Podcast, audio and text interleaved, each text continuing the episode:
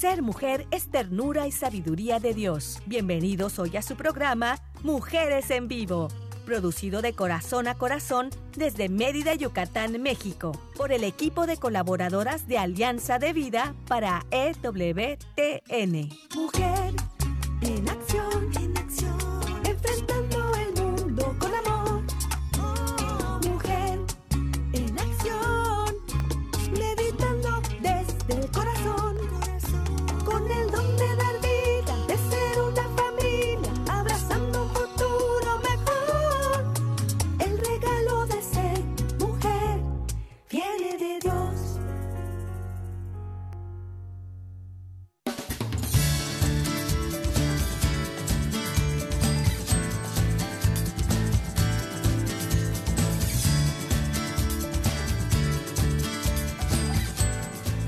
Hola, ¿qué tal? Saludos, estimados radioescuchas. Les saluda Carmen Eck del programa Mujeres en Vivo.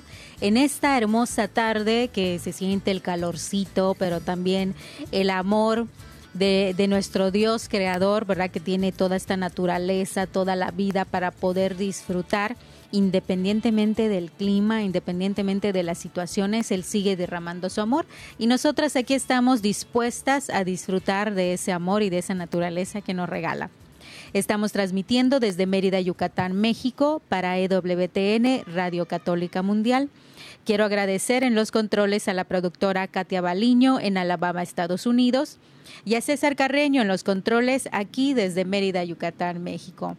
Bueno, hoy tengo el gusto de contar con la participación y colaboración de Selmi Loesa, psicóloga. Hola Selmi, ¿cómo estás? Hola Carmen, ¿cómo estás? Yo muy bien y contentísima de estar nuevamente por aquí, saludando a toda la gente hasta todos los rinconcitos hasta donde lleguemos. Muchísimos Sí. saludos y gracias por acompañarnos. Ojalá que el mensaje de hoy llegue hasta lo más profundo de nuestro ser. Así es, ¿verdad? que a través del medio tecnológico podamos llegar a muchísima gente en diferentes lugares, independientemente de donde nos encontremos. Esa sí es una bendición, ¿verdad?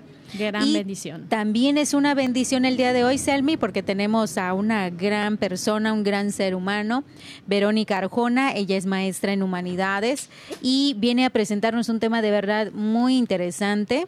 Ahí, Verónica Arjona, ¿cómo estás, Verito? Bienvenida. Hola Carmen, qué gusto, muchas gracias Elmi, qué gusto saludarles nuevamente. Pues aquí estamos queriendo compartir un tema bellísimo, un tema de verdad fascinante y tan, tan actual. Familia. Claro que sí. Cuna de esperanza. La familia cuna de esperanza, súper tema, súper interesante. Y Berito, de verdad que este tema ya tenía mucho tiempo preparándose, ¿verdad? Ya, ya decíamos, oye. Berito, pero, pero no se podía y todavía no se podía y por fin, y por fin aquí estamos para poder compartir acerca de este hermoso tema que como tú dices es muy importante también en toda la situación que estamos viviendo. Es muy importante tener esperanza y me encantó este tinte que tú le estás poniendo a esta área de la familia. Entonces, Berito, cuéntanos acerca de este tema. Claro, Carmen, con muchísimo gusto. Sí, como bien dices, me ha sido una, eh, una inquietud, me ha surgido esta inquietud de, de todo lo que estamos viviendo, escuchar tantas eh, experiencias de personas que están pasando situaciones difíciles por la pandemia. La pandemia, tú sabes, ha tenido pues pues impactos a nivel económico, emocional, Sí. psicológico, familiar, en fin, todo lo que estamos viviendo. Y escuchar esto decía, ¿dónde, dónde encontramos por ahí?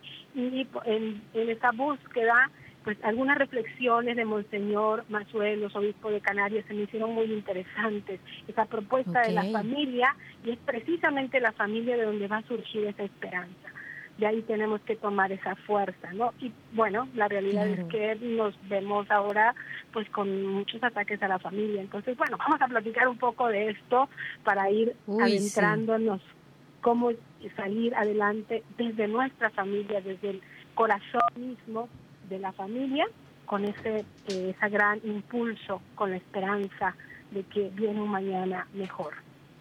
Claro que sí, y como, como decimos aquí en México, hay tela de dónde cortar.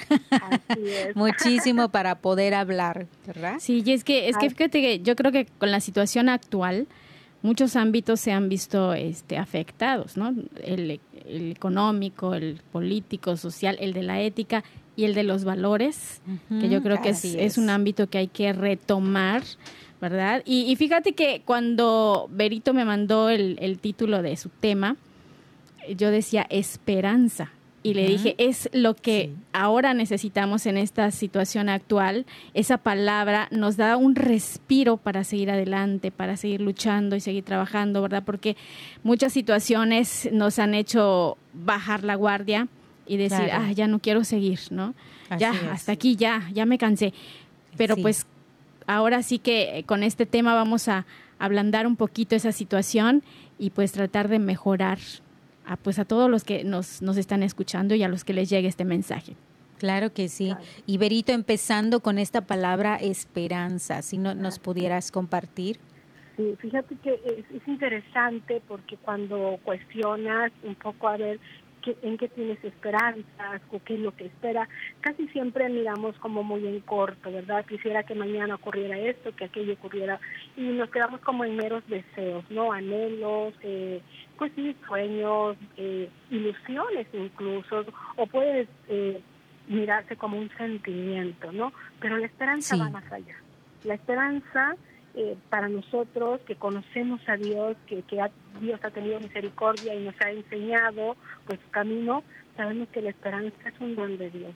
La esperanza es precisamente una virtud, una virtud, pero que eh, debemos nosotros pues afianzar nuestra vida eh, en esa en esa esperanza, ¿no? Vemos que estamos necesitados de algo más ¿sí? Nos descubrimos ante esta pandemia, creo, ante esta situación, nos hemos descubierto bastante vulnerables. No sé si, si ustedes tienen esa esa percepción, pero muchas personas dicen, pues yo, no me imaginé que esto pudiera pasar, no me imaginé que esto pudiera acontecer dentro de mi familia, y descubrimos lo vulnerables que somos y lo necesitados que somos.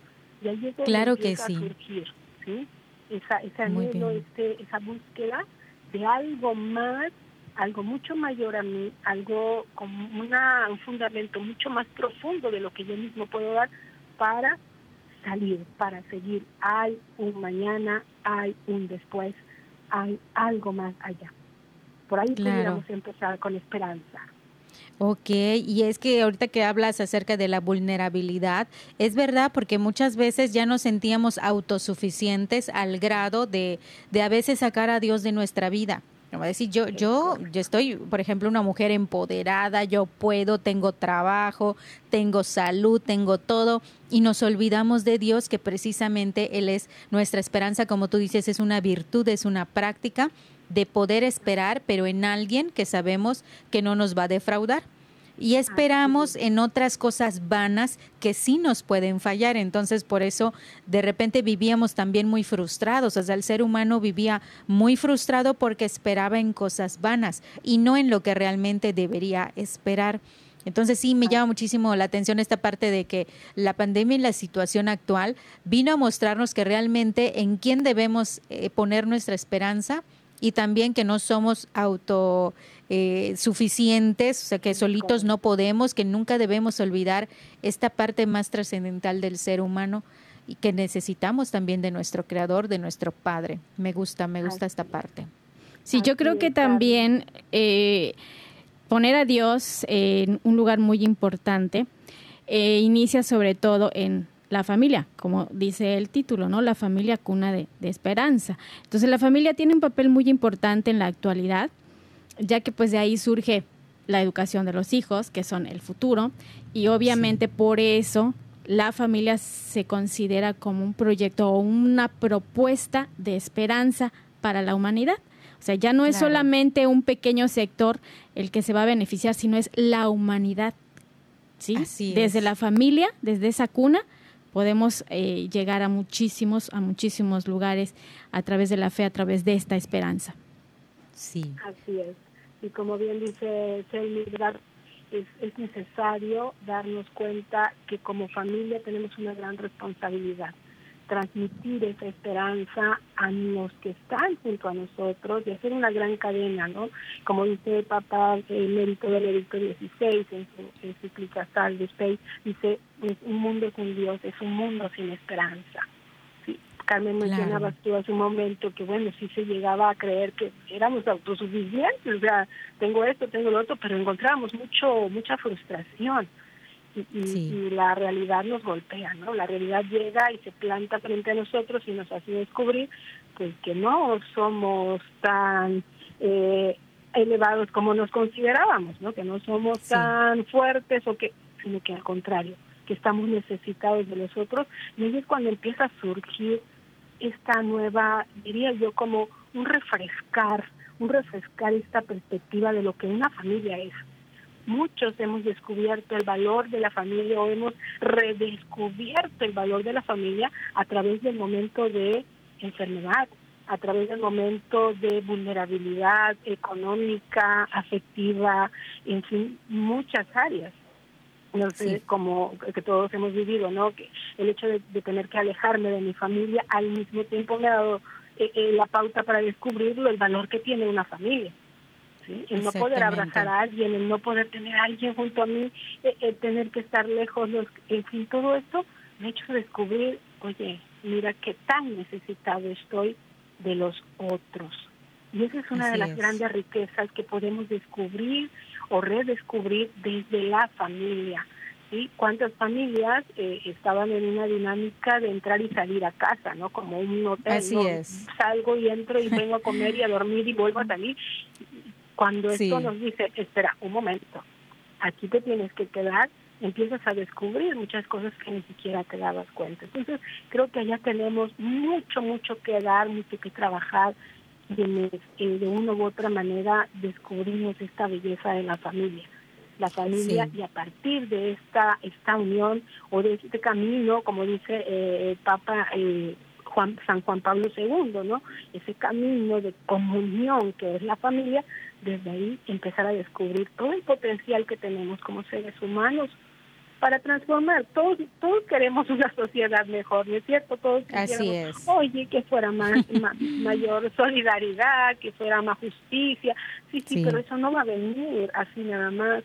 Tiene que haber un camino en el cual yo tengo que afianzarme para poder ir en búsqueda de aquello que tanto anhelo. Y está, es precisamente la familia, la familia esa cuna, ¿no? Sí, y fíjate que hablando de familia, sabemos que ha vivido un proceso en toda esta situación que estamos viviendo. Por ejemplo, eh, como tú decías, era de entrada y salida, hola, ya vine, hola, hola ya me voy.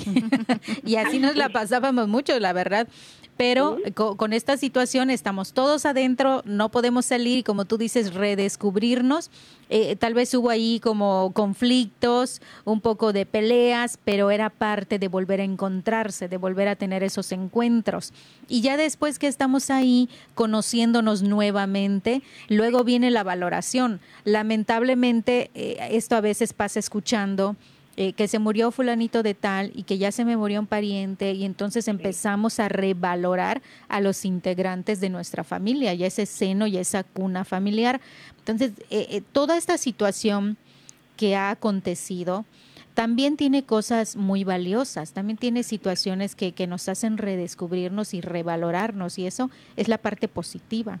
Sí, fíjate, Vero, que también otro texto de Juan Pablo II decía, que la familia es la esperanza de la humanidad. Es aquella célula en la que uno puede hacer íntegramente su primera experiencia de ser amado y a partir de ahí será capaz de amar. Y pues sabemos que un cuerpo no está compuesto solamente de una célula. Entonces, si una familia es la célula y tenemos muchísimas células que son capaces de dar amor, de enseñar amor para poder luego transmitirlo y llevarlo más allá de esa familia, imagínate cómo se va a multiplicar todo esto, ¿verdad? Así es. Así es, es correcto. Sí, vamos descubriendo esa relación o ese impacto que tenemos unos con otros, ¿no? Eh, como bien hemos escuchado la frase, nadie se salva solo, necesito del otro, estamos, somos parte de, eh, Juan Pablo II igual menciona, ¿no? O sea, somos seres sociales, sí, pero pues con más razón seres familiares. ¿Por qué? Porque necesito del otro. Y esto es algo bello que hemos descubierto. Creo que la situación que hemos estado viviendo eh, nos ha puesto muy claro que ese individualismo radical que, se estaba queriendo como imponer como, como el gran ideal, pues cayó, cayó y, precisamente eh, al caer todo esto, ¿quién sale a dar batalla? La familia.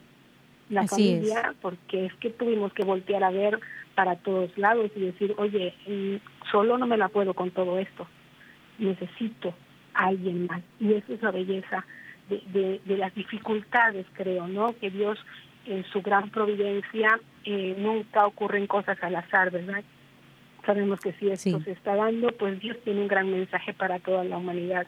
Y una de las cosas bellas que yo encuentro es precisamente eso, redescubrirme necesitado del otro, redescubrirme que, que mi vida impacta en la del otro y la del otro impacta en la mía. O sea, no hay una cosa eh, separados, sino que estamos relacionados unos con otros y esa es una gran belleza, ¿no? Que, estamos descubriendo que no nos está haciendo fácil, como bien dices, por la dinámica que ya teníamos, pero que nos debe llevar, yo creo así, que nos debe llevar a dar como, a, subir al nivel, a subir al nivel, como diría el maestro López Quintas, ¿no? O sea, no te quedes en el nivel, dale, sube el siguiente escalón para que puedas tú salir de tu yo y darte, darte esa, generosidad al otro, ¿no? Gran parte, pero lograr ese paso. Creo ahí vamos, creo que ahí vamos, ¿no? Ese es el gran reto. y, yo creo que sí, este Verónica, porque ahorita que hablas de familia, me pongo a pensar también en esas familias que, que tal vez tienen muchos problemas, hay muchos conflictos, ¿verdad? Y vienen de generación en generación. Entonces una persona puede decir, eh, yo quiero romper con esa cadena, pero no es fácil, me siento sola ante toda la familia que no me hace caso, que cree que yo soy una loca porque yo quiero mejorar, porque yo quiero paz, quiero aprender a hablar diferente, a hablar mejor, ya sin insultos, sin gritos, y a mí me tienen como la loca o la rara. Pero precisamente decirle a esa persona que poco a poco eh, eh, lo que está haciendo parece que no, no tiene eh, rebote o no tiene algo positivo, pero sí lo tiene porque aunque al inicio los integrantes de la familia no te lo reconozcan, se les queda grabada la semilla de, mira, él lo está haciendo diferente, él tiene razón, pero no lo quiero reconocer, pero él tiene razón. Entonces, poquito a poquito todo esto se va transformando y tal vez en tu generación no se logre esa transformación, pero los más pequeños, tus hermanitos, sobrinos, etcétera, los, los de la otra generación, lo está viendo y, y estás segura que va a haber un cambio Tal vez no sea inmediato, pero sí va a haber un cambio. Y también comentar que si tú ahorita en tu familia eh, de sangre no puedes estar en esa comunión ideal o como queremos, también podemos hacer familia, por ejemplo, con los integrantes del trabajo. ¿Sí? con los integrantes de, los vecinos, amigos, podemos crear también esa familia extensa. Entonces, eh, tal vez yo siento ya a los integrantes de mi trabajo como parte de mi familia siento a ciertos amigos como parte de mi familia y, ahí es en donde se va creando eh, esa cuna que tú comentas. ¿Qué piensas, Vero? Sí, sí, definitivamente. Creo que es lo que mencionas es esencial eh, teniendo en cuenta nuestra capacidad de amar. Cuando empezamos a amar más allá de solo mi pequeño grupo, me empiezo a amar realmente a quienes con, quienes convivo en el trabajo, en la escuela, en las actividades, no sé, recreativas incluso, eh, voy descubriendo que en ese otro también está Dios, ¿no? También está el amor de Dios y puedo empezar a transmitir eso que yo he descubierto de lo que Dios me plantea, de lo que Dios me ofrece, transmitirlo y poco a poco ir haciendo como una red, pudiéramos decir, ¿verdad?, de transformación de esa realidad en Dios. Y ya no nada más me intereso por mí y por los que están muy cerca de mí, que son los primeros, ¿verdad? Pero me estoy empezando a interesar por los demás.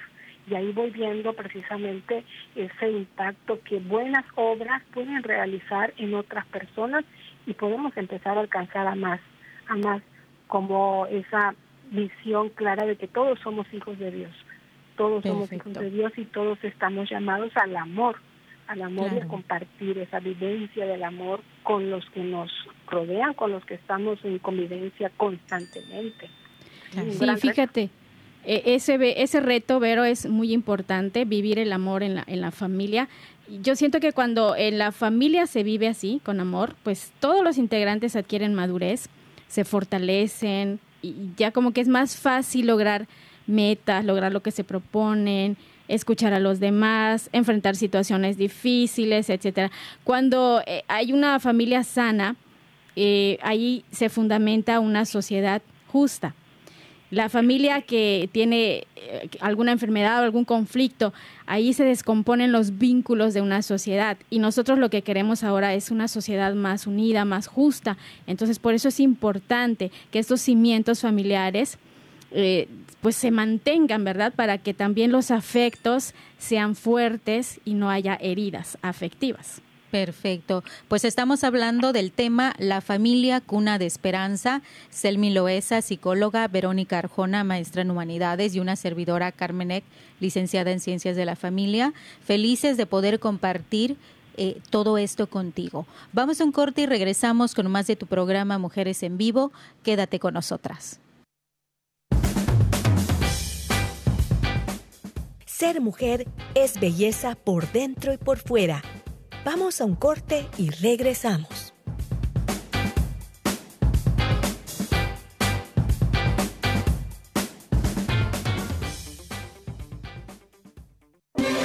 Si quieres conocer más acerca de nuestra labor, llámanos al Centro Alianza de Vida en Estados Unidos al 682-772-1958.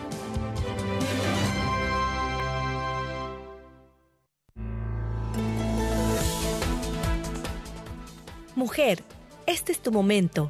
Vívelo intensamente y sé feliz de la mano de Dios.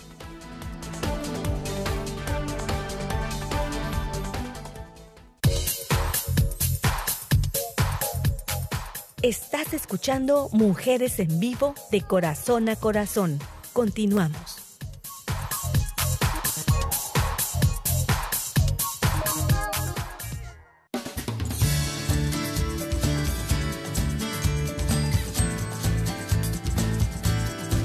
Regresamos a tu programa Mujeres en Vivo, muy felices de poder compartir y comentarte que puedes escuchar, vernos también en el Facebook AV Mujeres Católicas en Vivo y en la página alianzadevida.com puedes escuchar en la sección radio todas las grabaciones que tenemos de los programas para volver a escucharlos, reflexionarlos y poder compartir con tus seres queridos o personas que tú consideres que lo necesitan, les haría mucho bien.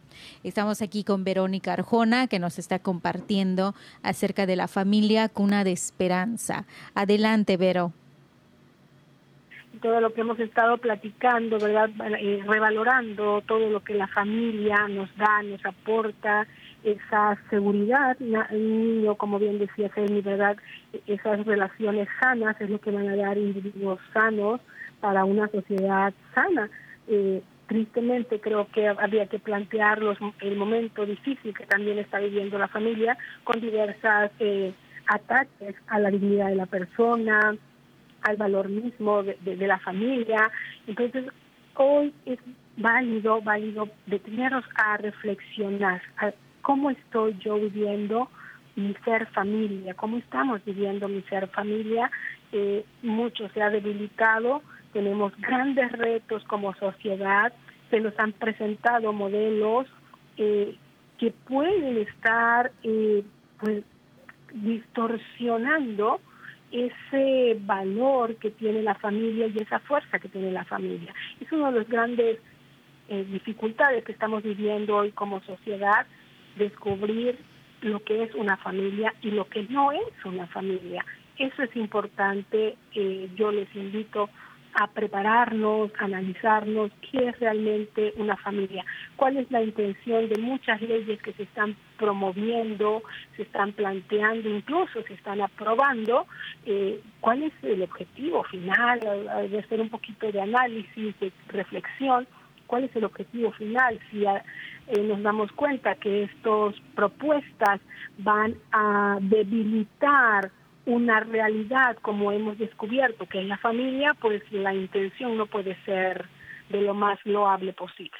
Entonces sí es interesante que como sociedad, como creyentes, nos preparemos bien y descubramos y transmitamos el valor de una familia como lo que es. Una familia, como hemos bien planteado, esa cuna de amor, esa cuna de esperanza, ese, ese motor que me impulsa a ser un mejor ser humano, a dar lo mejor de mí, a salir de mi zona de confort y darme a los demás, que eso no es fácil, lo sé, pero bueno, es uno de nuestros grandes retos y descubrir también que las propuestas antagónicas a esa realidad pues tendrán una intención que no es precisamente la de eh, hacer de cada ser humano un mejor ser humano.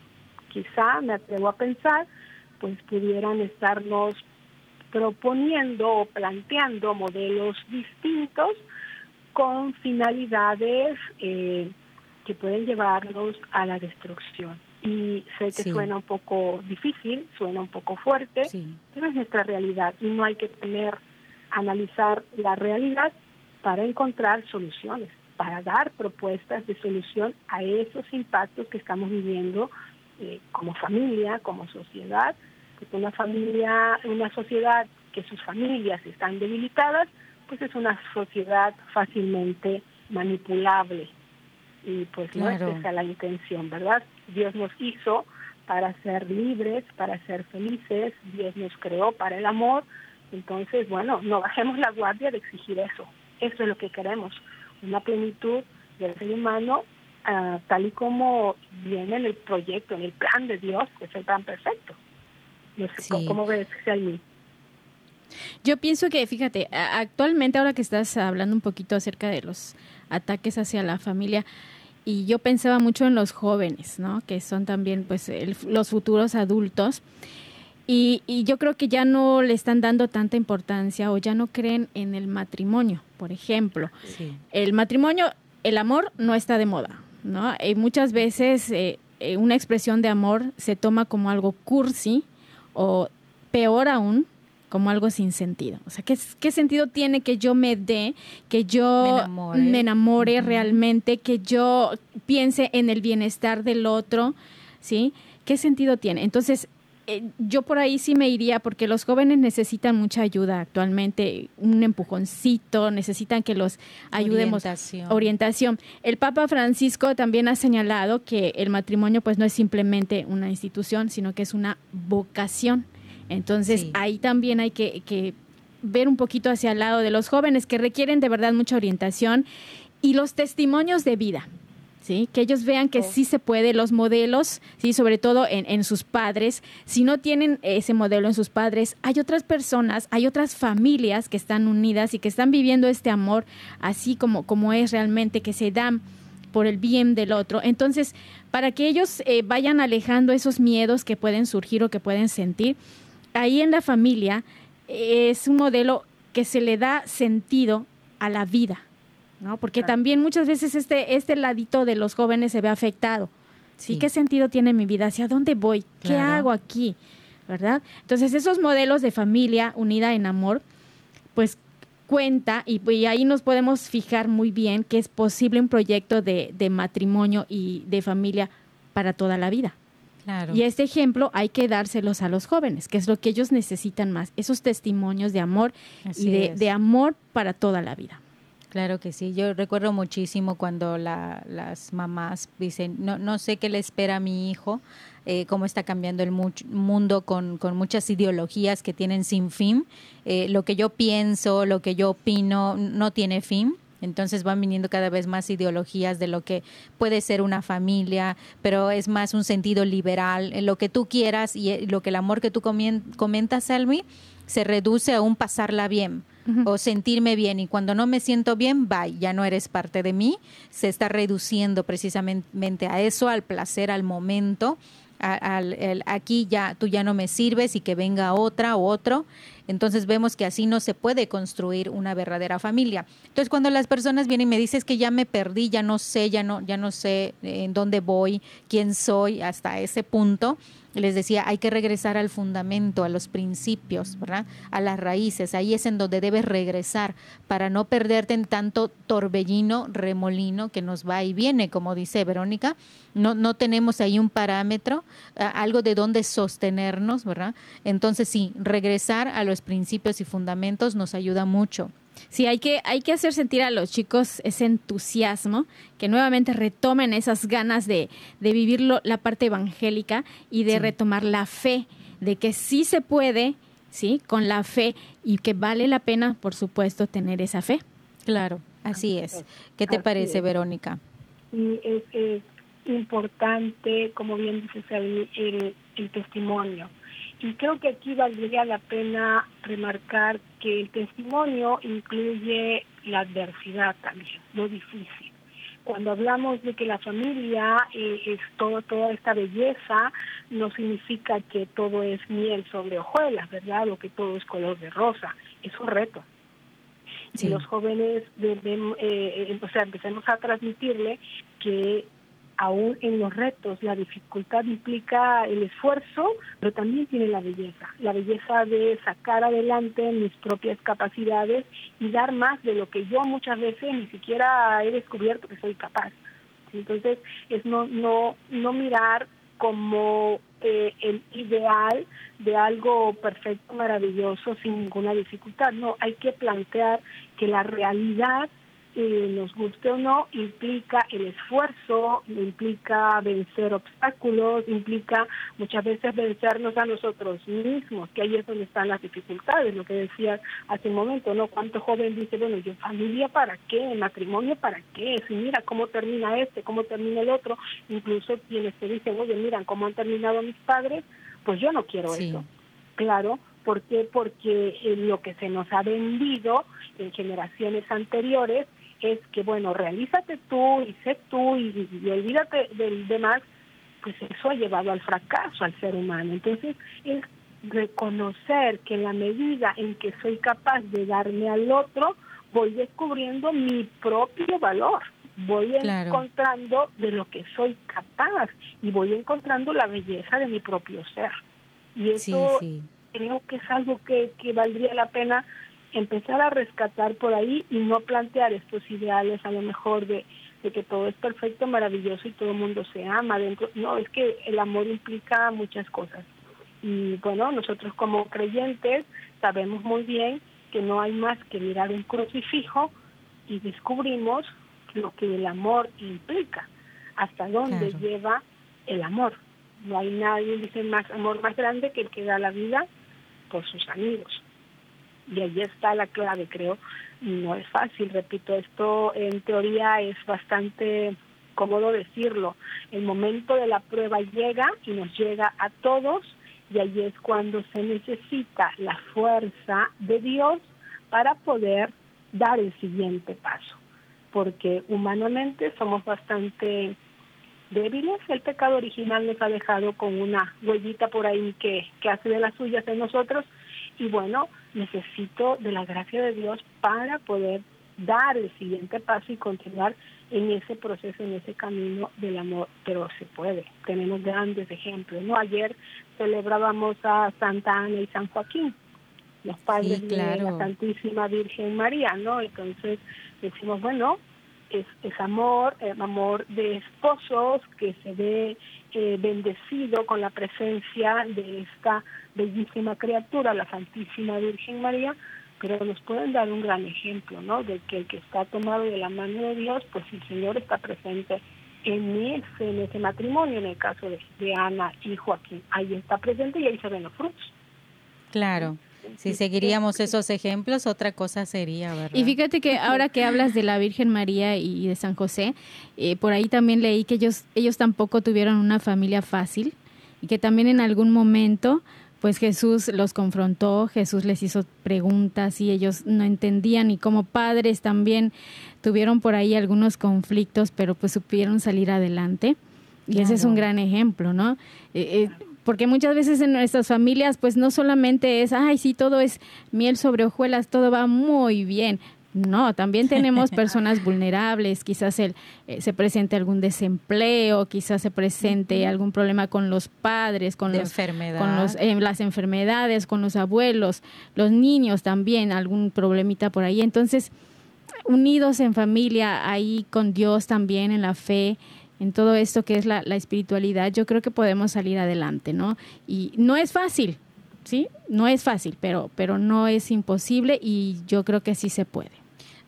Yo creo, Verónica, y quiero compartir esta parte. Tú has estado platicando acerca del egoísmo del hombre y la necesidad de mirar al otro o de esperar en el otro. Y yo creo que esa es una transformación que todo ser humano debe tener muy pendiente. O sea, saber que hasta psicológicamente se dice, tú debes hacerte cargo de tu vida, se habla del ego, que es el yo, y salir adelante y querer ser exitoso, sacar tu potencial. Eso está muy bien, o sea, esa etapa de la vida está muy bien. Yo eh, me hago cargo de mi vida y yo puedo y descubro mi potencialidad. Estoy trabajando mi yo, mi ego, ¿verdad?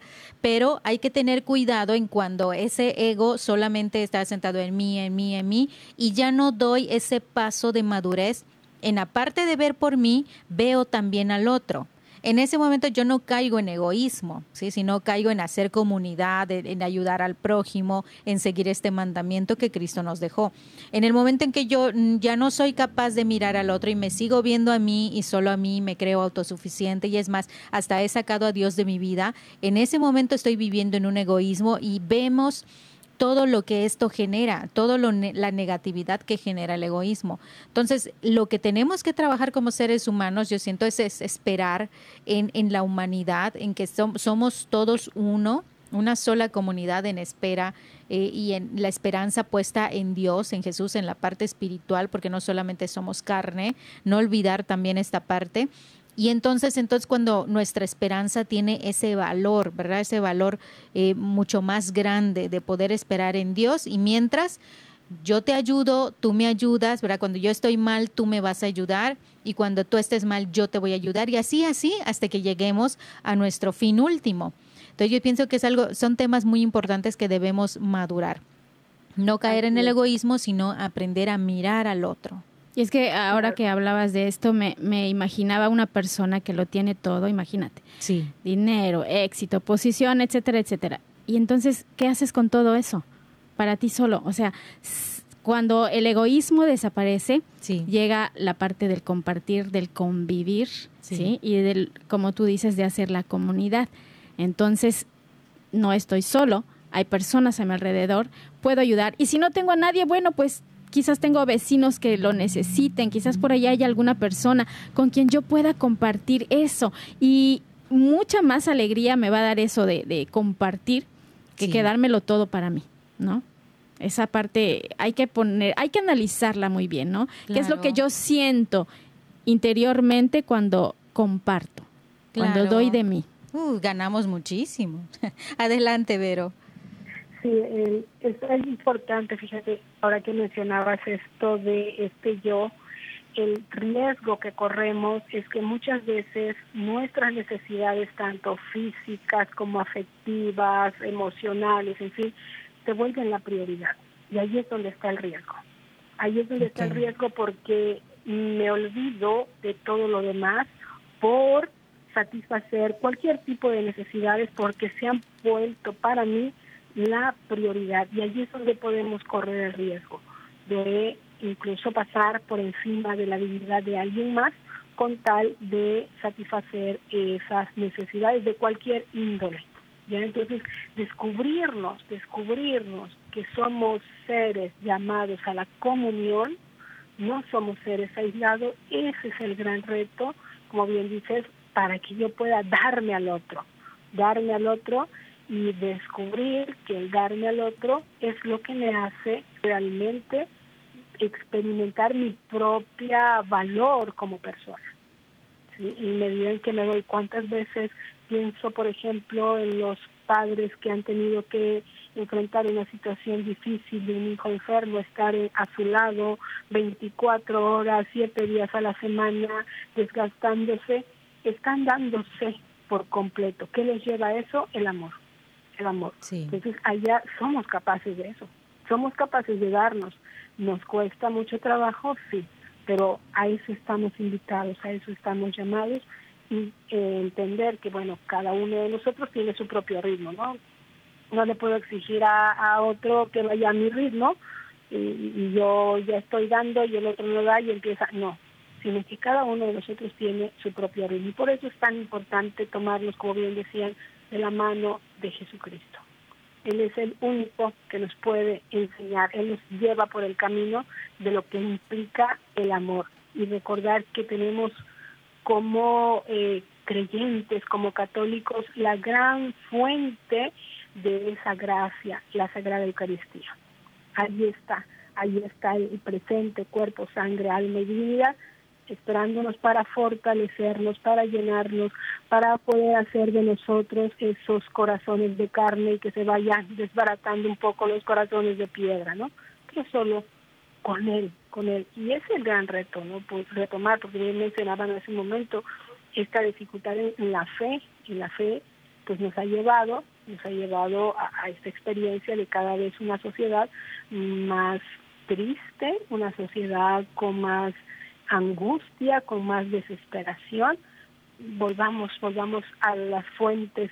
Ahí está la fe, la esperanza y el amor, la caridad. Cristo nos invita, Cristo nos llama, Cristo está ahí con la mano extendida, nada más es que podemos decirle sí. Ese es nuestro trabajo.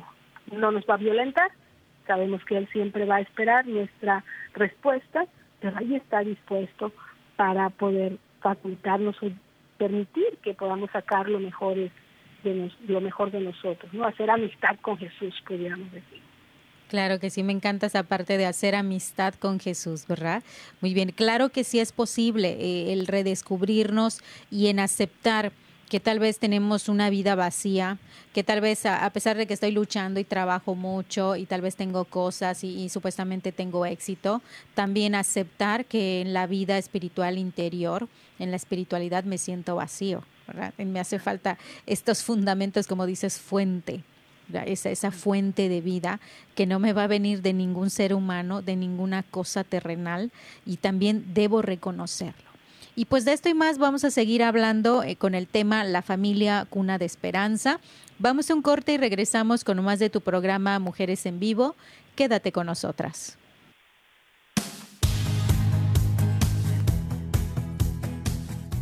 Ser mujer es dar vida y alegría. Regresamos en un momento.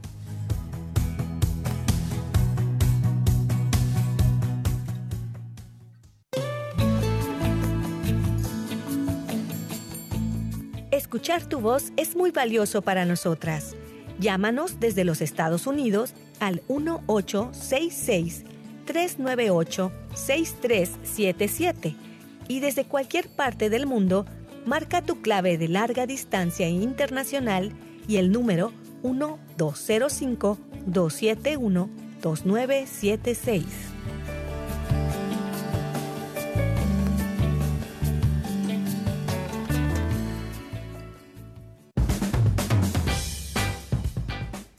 Ser mujer es luz y alegría en medio de la adversidad.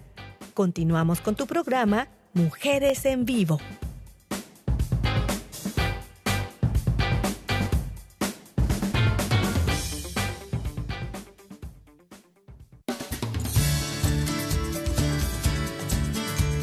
Continuamos con tu programa Mujeres en Vivo y puedes encontrarnos en el Facebook AV Mujeres Católicas en Vivo y en la página alianzadevida.com puedes escuchar en la sección radio todos estos programas que estamos compartiendo contigo. Puedes volver a disfrutarlos, volver a reflexionar, poder compartir con tus seres queridos y bueno, pues estamos con mucho gusto Selmi Loesa, psicóloga, Verónica Arjona, maestra en humanidades, y una servidora Carmenek, con mucho gusto compartiendo el tema La familia, cuna de esperanza. Y me gustaría, eh, Berito, que nos compartieras cómo mantener esa esperanza. ¿Cuáles serían algunas recomendaciones para esta última parte de nuestro programa para que yo aprenda a vivir con esperanza? Sí, eh, esto es, mira, como tener un una meta. Yo creo que esa es la base. Para, no perder la esperanza, es darme cuenta que hay una meta, que hay un más allá, que este momento que estoy viviendo no lo agota todo, que se me ha ofrecido una vida mejor y hacia allá voy caminando. Por eso eh, me gusta cómo vincula Juan Pablo II familia ese camino de comunión. Es un camino, ¿por qué? Porque vamos, vamos, estamos en, movimiento, no es, no estoy, esto no es todo. siempre que, que tengamos eh, esa visión y la certeza de que hay un más allá, que hay algo después, que se me ha ofrecido y a nosotros que hemos, eh, conocemos a Cristo, sabemos bien que nos ha ofrecido vida eterna, que esta no es todo, que esto no es todo y que Él ha ofrecido estar con nosotros todos los días, ¿verdad? De estar aquí, estar a nuestro lado, donde dos o más se reúnen en mi nombre, y estoy yo, estoy ahí en medio de ustedes. Entonces, es precisamente esa, esa certeza, diría yo, de que no es lo que estoy viviendo en este momento, no lo es todo, sino que estoy llamado a algo más, que Dios tiene dentro de su plan, de su providencia divina, lo tiene ya trazado y me invita a caminarlo con Él. Mantener esa, esa certeza. Y como familias, creo que como familia es recordar siempre que eh, debo dar ese amor a los demás para que el otro también no pierda de vista que también está llamado a una vida plena, también está llamado a una vida mejor, que estamos en común el camino, vamos en un camino común, apoyándonos unos a otros, no perder esa visión. Muy poco a veces ya se habla de, de las grandes promesas de Dios para con nosotros, nos ha prometido vida eterna. Esto es un momento de la historia, esto es un paso, pero vamos hacia allá. Entonces mantener esa visión yo le digo a mis alumnos muchas veces, oye, esto es como, mira, lanza, si estás del otro lado de la cancha, lanza el balón todo lo que puedas para que encestes aunque esté del otro lado de la cancha. No te quedes nada más rebotando en un solo lugar porque la meta no está ahí nada más en ese solo lugar. La meta está del otro lado y la meta está esperándote. Y eso es algo que tenemos que transmitir como familia que, cada uno de los integrantes de mi familia pueda sentirse llamado a una vida plena, a una vida en comunión con Cristo.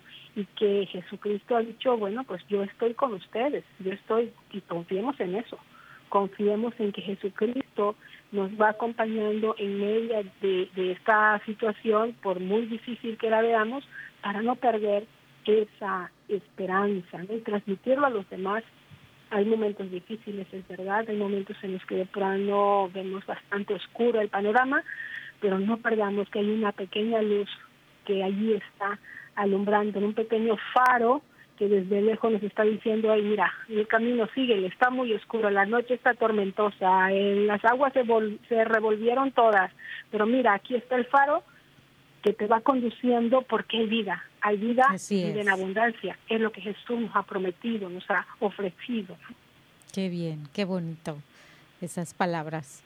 Bueno, yo, yo creo que las funciones importantes de, de la familia, porque estabas hablando un poquito hacer, eh, acerca de descubrirnos y, y, ver qué tan capaces somos de hacer y qué, qué tanto podemos hacer como familia. Y, y yo creo que sus funciones importantes pues son generar, generar personas, ¿verdad? Educar personas, formarlas. Y eh, la familia hace surgir eh, a estas personas y las provee a la sociedad. Obviamente por eso es tan importante. Si lo queremos ver así, eh, como provee a la sociedad del capital humano. ¿ok? Pero que este capital humano sea de verdad algo, algo que, que, nos haga crecer y que seamos una mejor humanidad, ¿no? Entonces, por eso la familia es tan importante, porque genera y educa. Y además provee a nuestra sociedad, pues, de ese capital humano. Sí, sí. Ahorita que hablas de, del capital humano y de la familia, se me viene a la mente cómo ser esa chispa de esperanza en mi familia y en la sociedad a pesar como, de cómo esté es que está muy terrible. No importa, tú puedes ser esa chispa de esperanza, esa fuente de esperanza. ¿Cómo serlo? Desde lo más sencillo, por ejemplo, en la familia, el cómo corregimos a nuestros hijos, ¿verdad? Que siempre lo hacemos regañándolos o, con, esa voz tan fuerte en... eh, vamos a hablar, vamos a hablar al respecto, poder enseñarle a nuestros hijos lo que es, pero también que aprendan lo que no es. Entonces, cuando ellos lo miren afuera, ellos podrán ver esto, mi mamá me ha dicho, esto no es, mis padres me han enseñado, yo, yo lo veo y no es. pero yo ya sé lo que sí es. Y ahí es en donde viene ya la voluntad y la decisión del ser humano desde muy pequeño, no importa la edad que tenga, porque puede aprender un adolescente, puede reaprender un adulto, pero siempre mostrándole lo que es y lo que no es, ¿verdad? Y que él pueda distinguir ese bien del mal, que muy bien lo podemos hacer. Entonces eso es un, es un ejemplo de cómo puede ser en familia sencillo, pero también en la sociedad, eh, me recuerdo mucho y, sí me llamó la atención cuando una persona comentó, eh, saludos a las personas que están muy bien y que hacen las cosas bien y a los que no, no. o sea, no a los que no hacen las cosas bien, para ellos no es el saludo. me llamó muchísimo la atención porque dije, e, ese no es un, mandamiento evangélico cristiano. No. Y a los demás no los saludas. Yo no me imagino a diciéndole a la, a la, a la Ay, no, es que ya, pues es causa de sus conductas, déjenla que la pedre. No, no me imagino un Jesús así, sino misericordioso, que no importa, yo sé que estás haciendo algo mal, pero aquí estoy yo para acogerte, para perdonarte y para darte una dirección correcta, para mostrarte lo que sí es. Entonces sí me llamó muchísimo la atención y, y no, o sea, es verdad que debemos ser tolerantes, misericordiosos, y no por eso le estamos aplaudiendo lo mal que hacen. ¿verdad? O lo mal que piensan, o lo erróneo, no, pero tampoco debemos olvidar eh, eh, esto de, de, lo evangélico, el perdón, el ser tolerantes, amistosos, y yo creo que ahí viene esa chispa y esa fuente de esperanza para la otra persona. Oye, sabe lo que estoy haciendo y hasta yo sé que estoy mal, pero no me quiero dar cuenta. Y esta persona aún así me trata con dignidad, con respeto. ¿qué tiene esta persona de diferente? Quiero conocer. Ajá. Y entonces cuando evangelizamos realmente. Verónica, adelante. Sí, sí. Eh, me, llamó la atención tu comentario, ¿no? O sea, a ver, que no, no, yo creo que, que muchas veces vamos por la vida así, ¿no? Vamos por la vida eh, saludando y siendo amables con los que consideramos que, que, van bien y que son afines a lo que nosotros creemos y pensamos, ¿no? Y a los que no, pues casi, casi les damos la espalda y pues por ahí no, por ahí no va porque desde, mencionábamos hace un momento, ¿no? Jesucristo vino a ofrecernos vida eterna a todos.